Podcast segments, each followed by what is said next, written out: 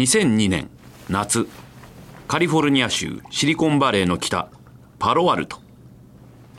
ロイ・ディズニーはワインボトルを取り自分のグラスに注ぐ。72歳の彼はウォルト・ディズニーの甥だ。会社経営に関わっている最後のファミリーメンバーでもある。ロイが座っているのはスティーブ・ジョブズが所有する別荘のダイニングルーム。2人は共通の問題を抱えていた。ディズニー CEO のマイケル・アイズナーだ。アップル CEO でありピクサー会長でもあるジョブズが怒りをぶつけるのを見ながらロイはワインを飲む。マイケルがアップルに喧嘩を売ってきたんだ。アップルが著作権を侵害していると議会に訴えているがそんなの全くデタラメだ。あんな奴とは仕事はできないし信用もできない。ロイがうなずく。彼を信用しちゃいかんよ。あいつは私を監視するためにディズニーアニメーションにスパイを送り込んできている。それは私が彼に反発してきたからだ。私の役目は、いや、私の義務は、ウォルトのレガシーを守ること。ディズニーが魔法を失わないようにすることだ。マイケルは目先の利益にしか興味がない。テーマパークの安売りをしている。アニメーションでさえ、この先どうなるかわからないと思う。ジョブズは微笑む。ロイは味方になってくれるだろうという勘が当たった。同感だ。ディズニーはアニメーションの王様だった。しかし今は出来の悪い失敗作ばかり作っている。ロイはワイングラスを覗き込む。悲しげな自分の顔が映っている。マイケルは昔はあんなじゃなかった。84年に彼を CEO にしてしばらくは本当に素晴らしかった。まるでオズの魔法使いのようだった。だが、今は彼が魔女になってしまった。ジョブズは今こそ本音を語る時だと感じた。来年ピクサーはディズニーとの契約更新を迎える。ジョブズはディズニーの役割をピクサー作品の配給のみに限定したいと考えていた。あれこれ指図されるのはもうたくさんだ。自分の運命を自分で決められる真に独立したスタジオにしたい。ドリームワークスのような。しかしその条件をアイズナーは受け入れないということも分かっていた。だからロイの助けが必要なのだ。ジョブズはロイの目を覗き込む。ロイ、ピクサーとディズニーがパートナーとして仕事をしているのは映画史上最も成功した例だと思う。しかし、今の契約が終了したらピクサーはディズニーを離れる。マイケルがいる限りディズニーと仕事をする気はない。ロイは目を大きく見開く。ピクサーを失うということはディズニーにとって大打撃だ。ディズニーは20世紀のアニメーション界に君臨していた。しかし21世紀になってその価値を支えているのは唯一ピクサーしかない。さらにロイにとってアニメーション事業はただのビジネスの一部門ではなかった。それはディズニーの魂だ。何としても守り抜かなければならない。そこでジョブズとのディナーの後ロイはディズニーの重役という立場から何としてもピクサーとの契約を更新するようアイズナーに圧力をかけ始める。ジョブズの思惑通りだ。ジョブズはロイを使ってアイズナーを追い詰める。しかしまだチェックメイトには至っていない。そしてアイズナーもまたこのゲームに勝てると信じている。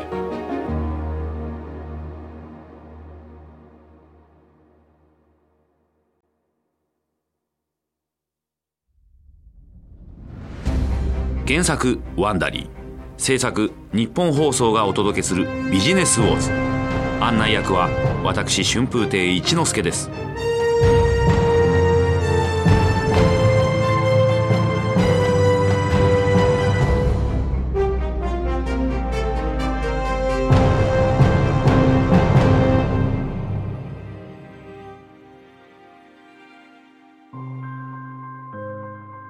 前回のエピソードでは、トイストーリーがコンピューターアニメの時代をスタートさせ、ドリームワークスとピクサーは虫の映画で衝突し、シュレックはドリームワークスに成功をもたらしました。ピクサーのコンピューターアニメが4作連続で大ヒットした後ディズニー・ピクサー連合にほころびが生じていますしかしディズニーは楽観しています伝統的な手書きアニメにはまだ輝かしい未来があると信じているのです。しかし容赦なく現実が襲ってきます。第3話トップ失脚。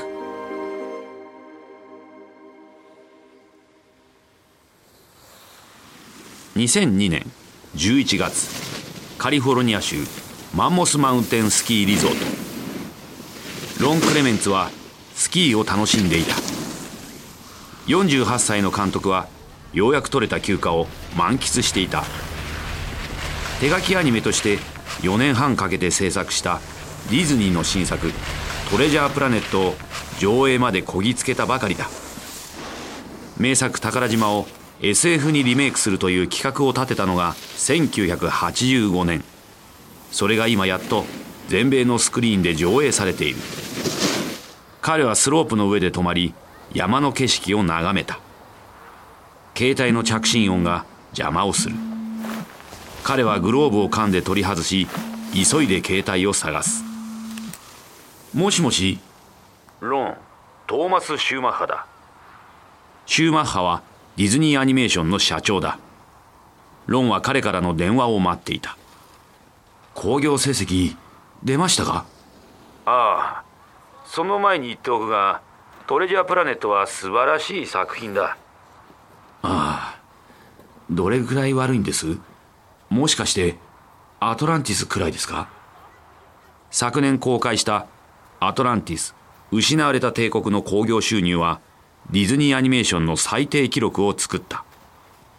その不人気ぶりでライオンキングからディズニーがどれほど落ちぶれたかということが世間に知れてしまった。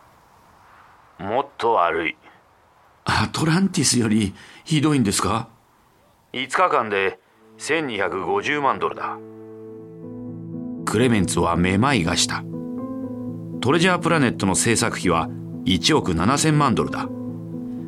彼の作品で会社は莫大な損失を被ろうとしている。トレジャープラネットが大失敗した後ディズニーの CEO マイケル・アイズナーは伝統的な手書きアニメーションに終止符を打ちスタジオ運営を徹底的に見直した。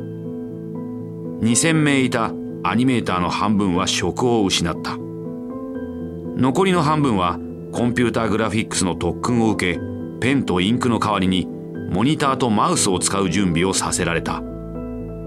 制作計画も再構築され2005年以降ディズニーアニメーションはコンピューターアニメしか作らないことになった。こうした変化は手書きアニメへの需要が減っていたという理由だけではない。アイズナーは契約が更新できなかった時に備えてディズニーをピクサーに対抗できるようにしておきたかったのだ。しかし彼はそうならないのではとも思っていた。ピクサーだっていつまでもヒット作を出し続けることはできない。そしていつかつまずいた時ディズニーが優位に立てる。今までの経験から次がその作品になるだろうとアイズナーは予想していた On May 30th, We're looking for Neymar. the search is on. Grab Sheldon. 2年後の2003年5月ピクサーの5本目の映画が公開される Nice. One fish will go where no fish has gone before. Up inside my mouth if you want to live. Walt Disney Pictures presents a Pixar Animation Studios film. I'm coming! Finding Nemo, G. アイズナー。とピクサー会長のスティーブ・ジョブズにとってファインディング・ニモには大きな意味と双方の思惑があった。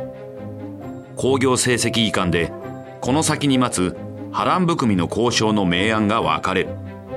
そして封切りを迎えた。ファインディング・ニモは最初の週末で7100万ドルのチケットを売り上げた。これはアメリカとカナダでのアニメ作品における新記録だった。そしてその勢いは止まらない。何週にもわたってファインディング・ニモには観客が詰めかけた。アイズナーが立てていた交渉戦略はもろくも崩れ去った。しかしピクサーの最新作が大ヒットして思惑が外れたのは彼だけではなかった。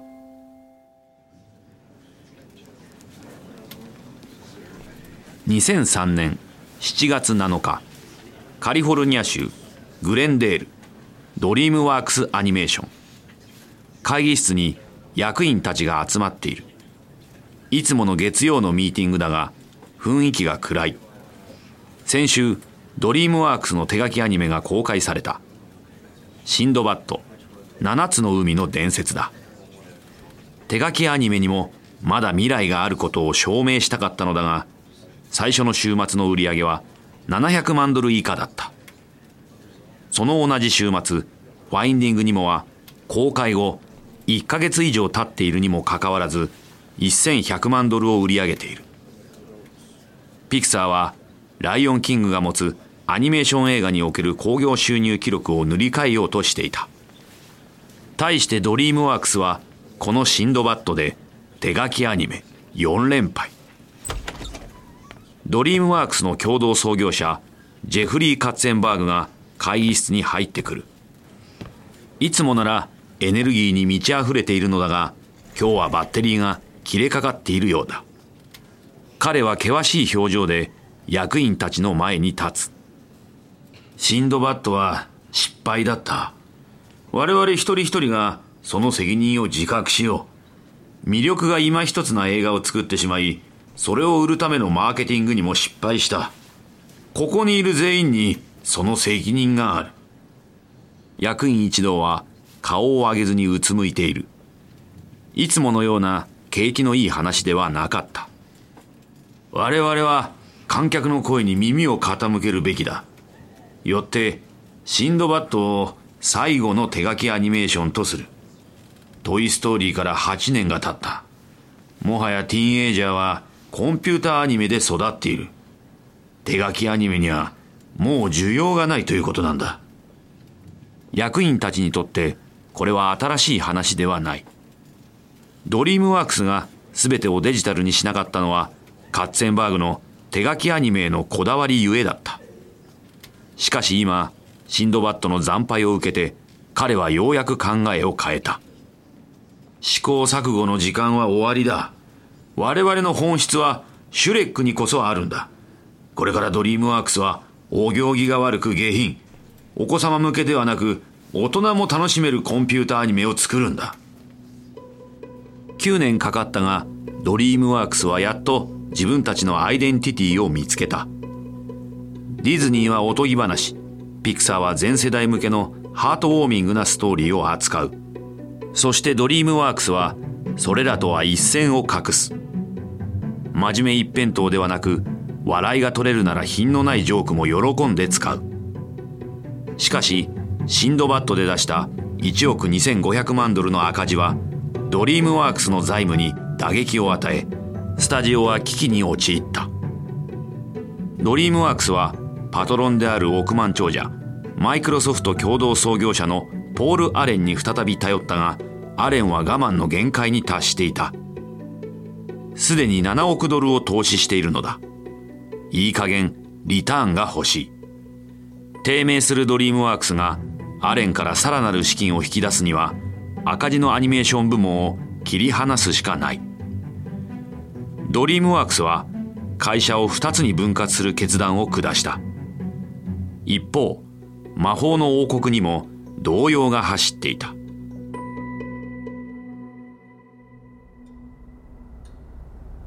2003年11月。ニューヨークマンハッタンザ・ピエールホテル。ディズニー社長のボブ・アイガーがマイケル・アイズナーの部屋に入ってくる。会長どうしました？アシスタントから緊急だと聞いたんですがアイズナーはアイガーに手紙を渡す。誰かがこれをドアの下から差し込んだ。差出人はロイ・ディズニーだ。アイガーは手紙を開いて読み始める。ロイは取締役を辞任するという。しかしただ辞めるわけではない。彼は手紙の中でアイズナーのこれまでの数々の失敗を糾弾しピクサーとの関係を壊したことにも言及していた。アイガーは最後の一枚まで読み進みロイの最後の言葉を読み上げる。やめるのは私ではなく君の方だと心から思っている。したがってあなたの辞任と引退をここで改めて要求する。はあロイはあなたをクビにするキャンペーンを始めるつもりですか？アイズナーはうなずく。そうだ。彼を取締役から外そうとして役員定年退職規則を適用したんだがそれに怒っているらしい。でどうするつもりです？もちろんやめやしないよ。ロイは無能だ。今まで追い出さなかったのは広告塔として使えるからだ。一連のプリンセスシリーズを作ろうとした時も邪魔された。危うく10億ドルのビジネスをドブに捨てるところだった。もうロイはいない方がいい。しかし会長、彼はあなたの前任者も追い出していますよ。もし、セーブディズニーキャンペーンをやられると、これは面倒ですよ。当時のディズニーは小さかったし、彼の影響力は今より大きかった。今度の株主総会で厄介な議題になるかもしれないが、まあ、彼の味方をする株主はいないだろう。しかし、ロイのキャンペーンに援軍が現れようとしていた。2004年1月カリフォルニア州エメリービルピクサー本社。ピクサーの会議室にディズニースタジオ会長のディック・クックが座っている。スティーブ・ジョブズとの話し合いはこれで何度目だろうか。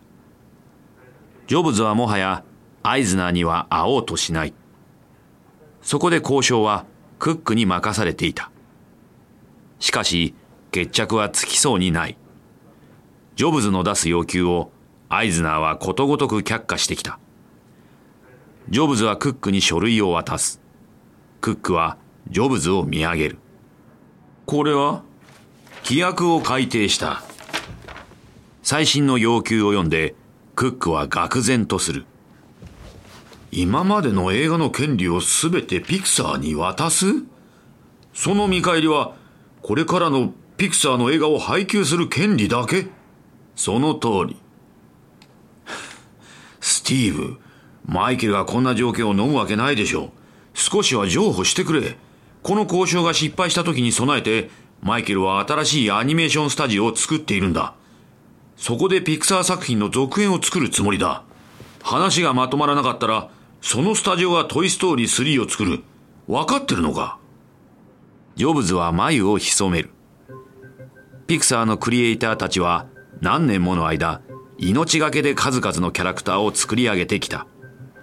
にもかかわらず、自分たちの手を離れ、新しいスタジオでトイストーリーの続編が作られることなど、ジョン・ラセターが許すはずがない。しかしジョブズは、それでもその代償を払うつもりだった。我々の条件が飲めないならそれで結構。うちはワーナーかソニー、もしくはフォックスと組む。クックはディズニー本社に戻り、ジョブズの新しい要求を伝えた。アイズナーは当然これを却下する。それを聞いたジョブズは交渉決裂を発表した。そのニュースにディズニーの株主たちは動揺した。ピクサーが作った5つの作品でディズニーは合計30億ドルを売り上げており、それは1995年以降の利益の大部分を占める。ディズニーの株価は急落。そしてロイ・ディズニーのセーブ・ディズニーキャンペーンの支持が高まった。さらにディズニーの株価の下落を受けてケーブルテレビの巨人コムキャストが640億ドルで敵対的買収を仕掛けてきた。アイズナーは追い詰められた。20年間ディズニーに君臨していながらついにその座を追われようとしているのだ彼が去るのであればそれはピクサーを引き止める最後のチャンスなのかもしれない。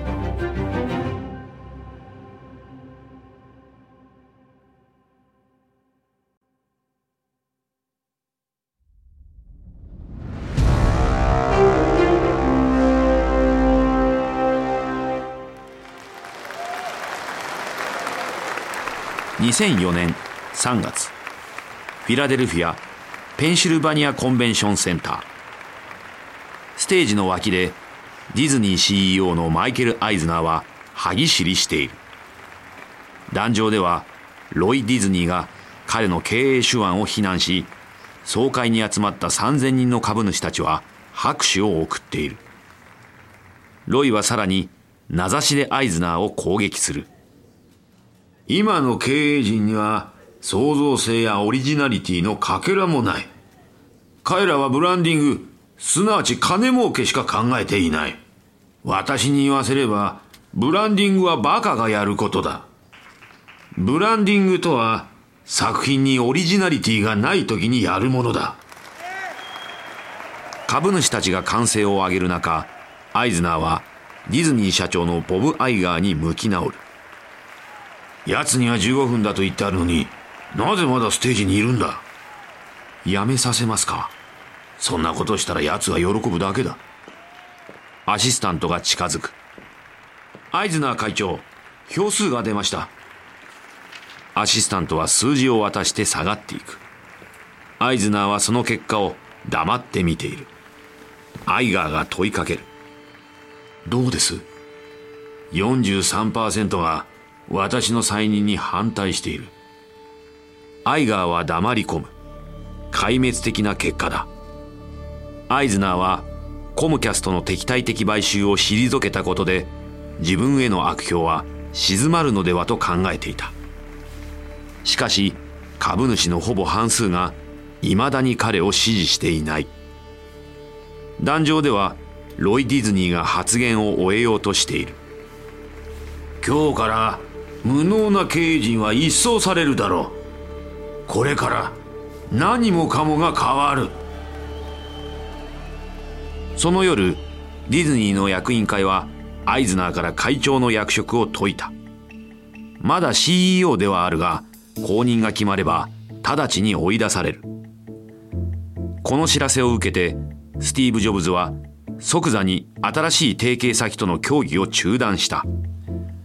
他のスタジオと契約を結ぶ前にディズニーの動向を確認したかったのだ。しかしそれはリスクのある動きでもあった。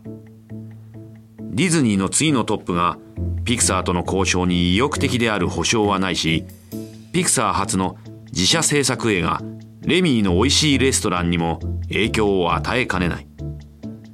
レミーの美味しいレストランは2007年に公開予定だがレストランの厨房にいるネズミの話など工業的に大丈夫なのか？と疑う声が多い。ピクサーがディズニー新体制の動向を伺う時間が長引くほど興行収入を上げるためのマーケティングと商品化が遅れることになる。ピクサーが立ち止まっている間にドリームワークスはペースを速めていた。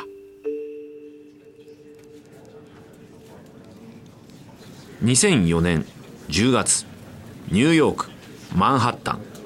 ジェフリー・カッツェンバーグは大勢集まった大手投資ファンドの代表者たちの前に立っている。ドリームワークスアニメーションの株式公開への参加を呼びかけようというのだ。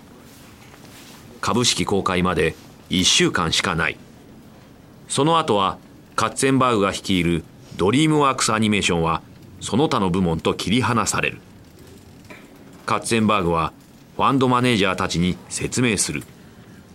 我々の戦略は極めて明快です。全ての世代に向けてコンピューターアニメーション映画とテレビ番組を制作します。大人と子供が一緒に楽しめる作品を作るということです。一人のファンドマネージャーが遮る。つまり親は黙認できるというか子供に見せてもいいと思える作品を作るということですか？我々の作品は家族に共通の体験を提供します。例えば新作シャークテイルを見にお子さんを連れて行ったとしましょう。あなたはお子さんの隣に座って二人とも大笑いします。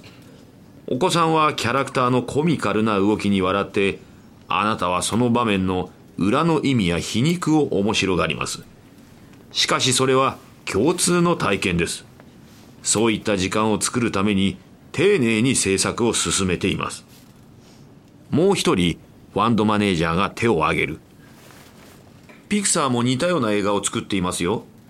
クライアントの資金をピクサーではなくドリームワークスに投資する理由はありますか？カッツェンバーグは微笑む。もう何日も投資家たちに株を買ってもらおうと説明会を開いているのだ。こういった質問は何度も受けている。両方に投資すればいいんですよ。しかしあえてお答えするのであればドリームワークスは1年に2本映画を公開しています。ピクサーは1本だけです。我々の方がリスクが少なくその分ポテンシャルは高くなります。今年は2作が大ヒットしました。シャークテイルとシュレック2です。シュレック2はアニメの興行収入1位だったファインディングニモの記録を塗り替えました。シャークテイルの評価は散々だったのでは？シャークテイルは3週間にわたって全米の週末ランキング1位でした。私も映画ファンもこれについては批評家と意見が一致していないということです。IPO 以降はどうです？その後の展望は？今年の秋にはシュレック2の DVD を出します。5500万枚の売り上げを予想しています。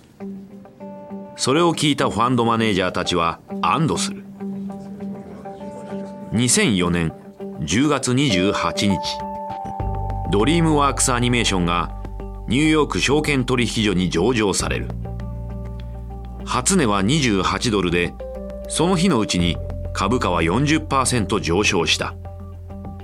取引終了までにドリームワークスアニメーションには30億ドルの価値がつきカッツェンバーグは億万長者になった。しかしほどなく売れると約束したシュレック2の DVD が彼を悩ませることになる。2004年のクリスマスに先立ってドリームワークスは小売店をシュレック2の DVD で埋め尽くしていた。売れなかった DVD は返品できるオプション付きなので反対する店はほとんどない。シュレック2は飛ぶように売れ年明けまでに3000万枚以上を売り上げた。しかしそれでも在庫はゼロにならない。そこで2005年1月小売店は売れ残ったシュレック2の DVD をドリームワークスへ送り返した。5月ドリームワークスは大量に売れ残った DVD による損失を織り込んで業績予想を下方修正した。これにウォール街は青ざめる。ドリームワークスの売上予想がどれほど甘かったのか。その間違いを認めるのになぜ5ヶ月もかかったのか。ドリームワークスの株価は下落し投資家からの信頼は失墜する。しかしカッツェンバーグは気に留めなかった。次回作でドリームワークスはまた盛り返すと確信していたのだ In the zoo, there are dreamers. I wish I could go to the wild. And there are schemers. Today we're gonna blow this dump. This summer, I feel good. Bad kitty. Lady. Ben Stiller and Chris Rock are setting a course for uncharted territory. We're gonna face extreme peril. From the creators of Shrek, What are you guys doing? You didn't see anything. Madagascar, Gonna be ice cold sushi for breakfast. rated PG. 2005年5月27日ドリームワークスの新作「マダガスカル」が公開された動物園で気楽な生活を送っていた動物たちが野生の世界へ帰る物語だ観客は押し寄せた。9日間での興行収入は1億ドルに上った。公開に先立ってカッツェンバーグはこの映画を大々的に宣伝した。投資家たちにドリームワークスがピクサーのようなヒットメーカーになる瞬間ですと言って回った。その大げさな話を真に受けたアナリストたちはマダガスカルの興行収入を2億ドルは堅いと見積もった。しかし期待したほどではないと分かり投資家たちは怒りに震える。株価は上場時と同じ28ドルにまで暴落。ドリームワークスが誤解を招く発表をしたと訴訟を起こす投資家もいるほどだった。会社の市場における信用が地に落ちてしまったためカッツェンバーグは元バンク・オブ・アメリカの重役を社長に迎え経営を任せた。この動きで信用は取り戻せたもののドリームワークスとウォール街のハネムーンは終了した。カッツェンバーグが上場企業を率いるという現実に適応しようとしている間ディズニーは新しい経営者を迎えていた。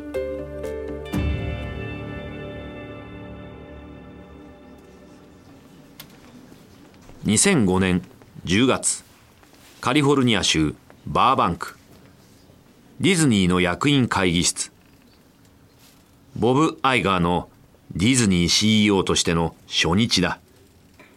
半年にわたる引き継ぎの後マイケル・アイズナーはここを去りアイガーに魔法の王国の鍵を渡した。アイガーは初日から大胆に一歩を踏み出す。彼はディズニーアニメーションの業績が詳細に表示されたパワーポイントのスライドを見せる。テーブルの周りに座っている役員たちはよく見ようと身を乗り出す。良くない数字だ。過去10年間でディズニーはアニメ映画を作るのに10億ドルを使い4億ドルの損失を出している。アイガーが話し始める。ディズニーアニメーションは最悪だ。先月、香港ディズニーランドのオープニングに立ち会って心からそう思った。パレードを見ていたら、ここ10年のキャラクターほとんどがピクサーのものだと気がついた。ディズニーが作ったキャラクターはいない。はっきり言って、今のディズニーアニメーションは、いい映画も記憶に残るキャラクターも作れていない。アイガーの厳しい言葉に役員たちはショックを受ける。前任者のアイズナーは我々は今試練に耐えているというようなもっと希望の持てる言い方をしていたアイガーが続ける。一方ピクサーはうちのアニメーターにはないテクノロジーでヒットを連発している。我々が行った調査でもディズニーよりピクサーの方に人気があった。しかも大差をつけられている。役員たちのショックは怒りへと変わっていく。ボブあなたは5年間社長だった。これはあなたの責任とも言えるのではないですか ?1995 年の ABC テレビ買収でディズニーはさらに複雑な事業が増えた。それで本来注力するべきアニメーションスタジオがおろそかになっていた。過去は変えられない。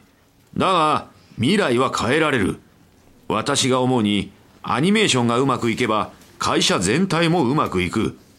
アニメーションが生み出すものが他の事業のエネルギーになる。テレビ、商品開発、テーマパークすべてだ。アニメーションを蘇らせよ。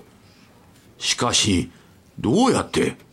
選択肢は3つある。一つは、今のやり方を信じて解決する。それは無理だと思う。二つ目は、新しい才能を見つけてスタジオを任せる。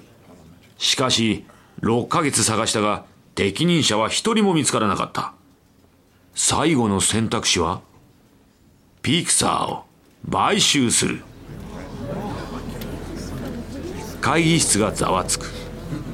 アイガーはその場を鎮めるよう話し始める。聞いてくれ。売るつもりがあるかどうかはもちろんわからない。スティーブ・ジョブズの気持ち次第だが、その気はないだろう。仮にその気になったとしても相当高くつく最低でも60億ドルだしかし考えてくれ可能ならディズニーはピクサーを買うべきなんだそしてピクサーにディズニーアニメーションを蘇らせてもらう。わかるか？役員たちは自分の耳が信じられない。アイガーが CEO になってまだ24時間も経っていないのに数十億ドル規模の買収をしたいというのだ。しかし初日から新しい CEO との衝突は避けたい。ジョブズとコンタクトを取り取引に応じる気があるかどうか打診することを役員たちはアイガーに許可した。うまくいけばピクサーを取り返しそしてディズニーアニメーションを救えるかもしれない。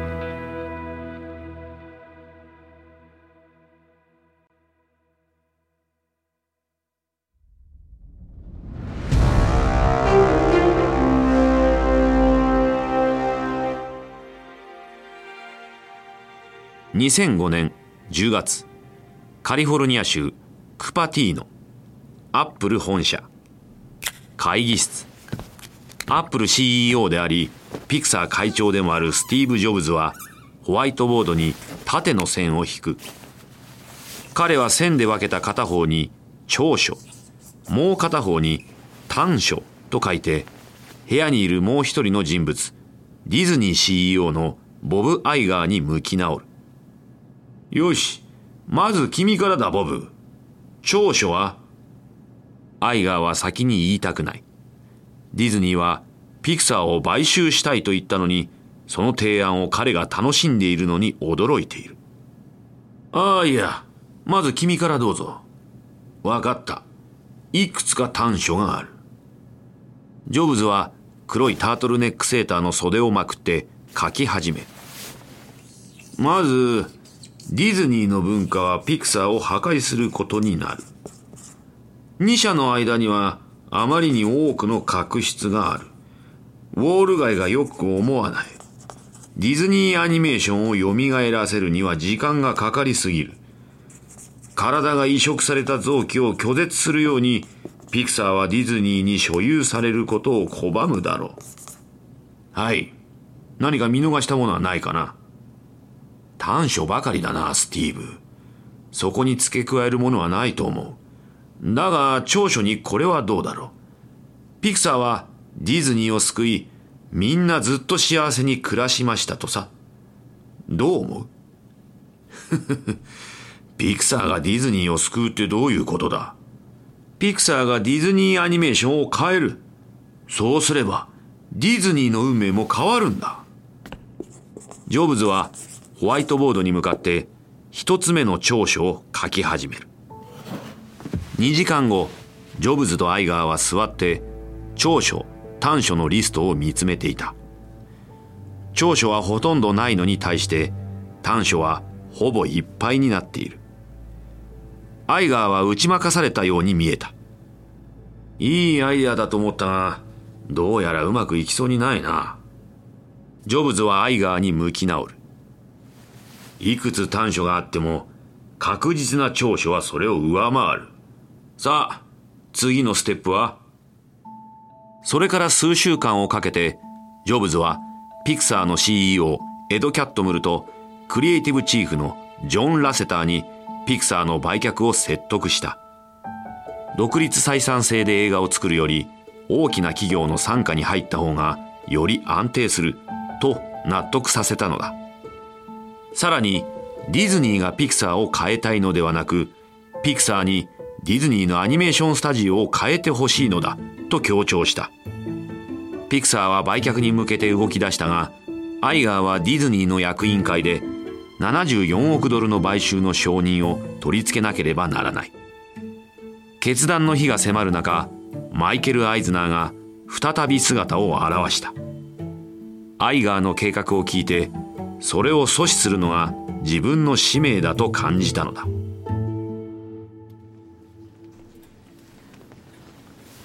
2006年1月カリフォルニア州バーバンク。ディズニーの役員会議室。アイズナーが役員たちに微笑みかけている。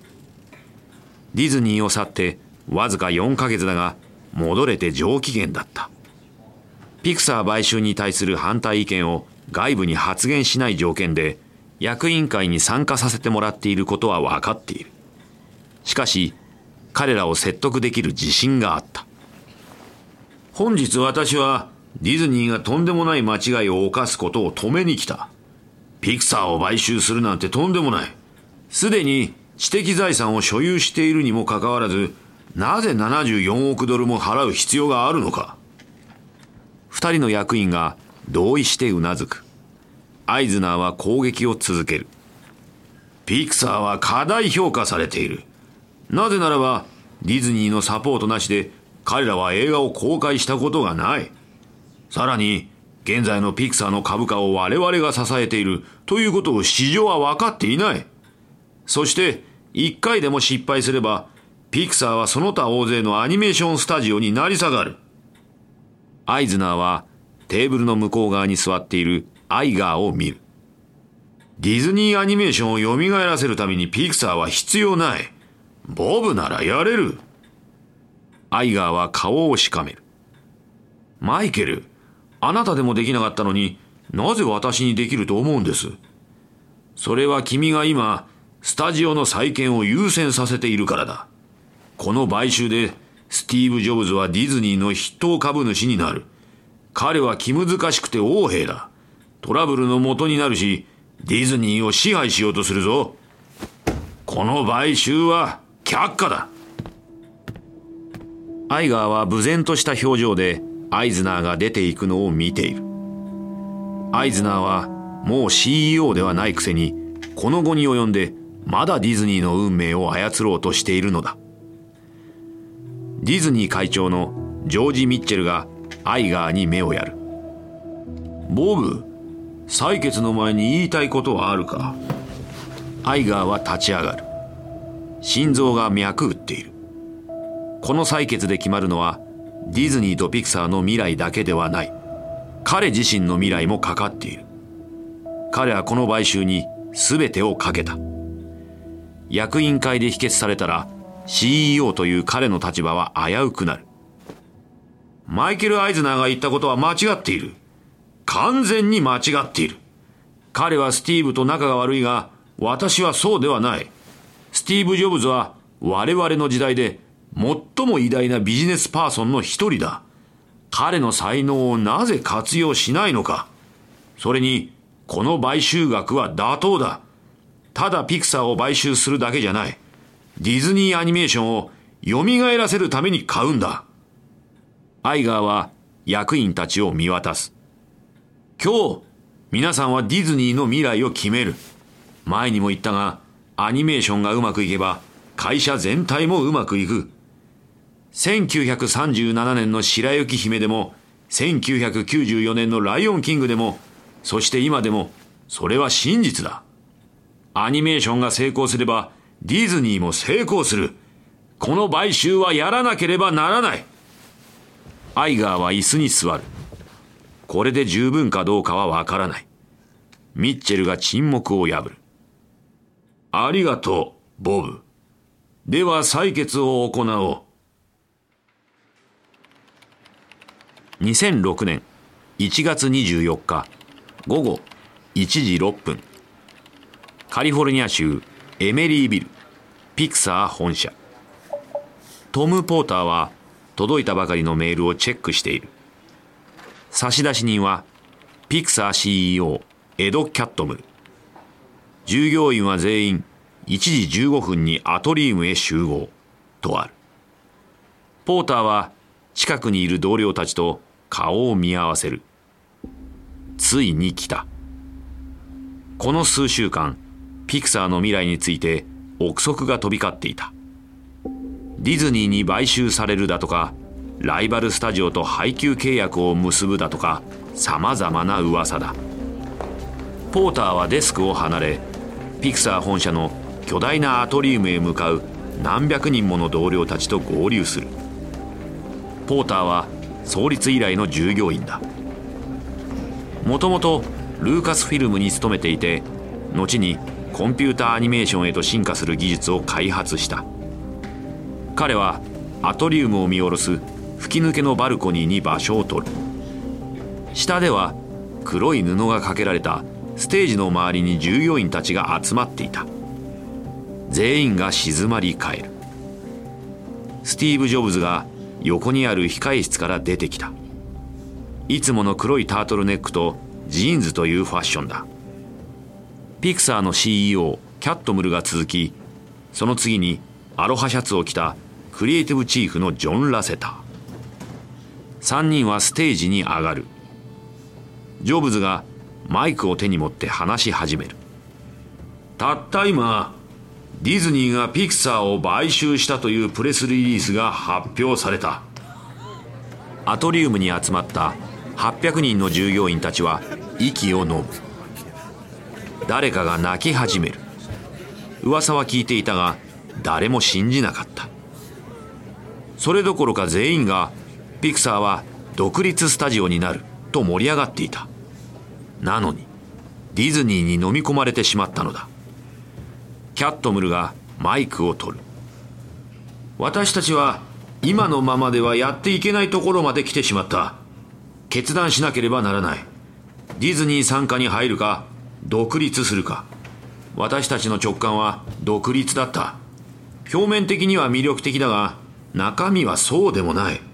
独立するとマーケティングや商品開発部門を早急に立ち上げなければならない。我々のクリエイティブな文化にしわ寄せが来る。次はラセターが話し始める。それにピクサーの株価は現在の水準を維持するという期待に基づいたものだ。しかしある時点で投資家は成長を要求してくるだろう。つまり1年に1本以上映画を作るとかテレビに進出するとかだ。それには必ず妥協を強いられることになるだろう。そこでピクサーの精神はディズニーの外よりも中でこそ生き残れると判断した。独立するとたった一度の失敗で倒産する可能性がある。従業員たちはショックを隠しきれない。それでも何人かはこの展開は悪くない。と感じたようだ。だが残りは困惑しきっている。ジョブズがまた話し始める。この買収でピクサーの文化とクリエイティビティは守られる。そうでなければこの私が応じるわけがない。ピクサーは今と変わらず素晴らしい会社であり続けさらにディズニーもそうなるようサポートするんだ。ここで君たちに紹介しよう。ボブ・アイガー。ディズニーの CEO だ。アイガーが控えの席から現れステージへと向かう。従業員たちは温かく迎えるが全員が不安に思っていた。自分たちとピクサーの未来は果たしてどうなるのだろうか。次のエピソードではドリームワークスが 3D アニメに進出。ピクサーはディズニーアニメーションの大改造に着手します。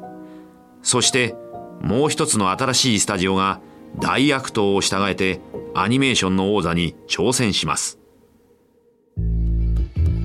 お届けしたのはビジネスウォーズピクサー対ドリームワークスのシリーズ第3話です。ストーリー中のお聞きいただいた会話についてですが私たちには当時の正確な会話を知ることはできませんができる限りのリサーチに基づいて構成されています。この一連のビジネスウォーズのオリジナル版ではデビッド・ブラウンがホストを務めましたがこの日本語版の案内役は私春風亭一之輔でお送りしました。脚本トリスタン・ドノバ。シニアプロデューサー及び編集長カレン・ロー。編集及び制作エミリー・フロスト。サウンドデザインジョッシュ・モラレス。プロデューサーデイブ・シリング。柴田修平。マネジングプロデューサータンジャ・シグペン。マット・ギャント。エグゼクティブプロデューサージェニー・ローワー・ベックマン。そしてマーシャル・ルーイによりワンダリーのコンテンツとして制作されました。翻訳春山陽子。日本語版制作シャララカンパニー。日本語版プロデュースおよび監修。日本放送でお届けしました。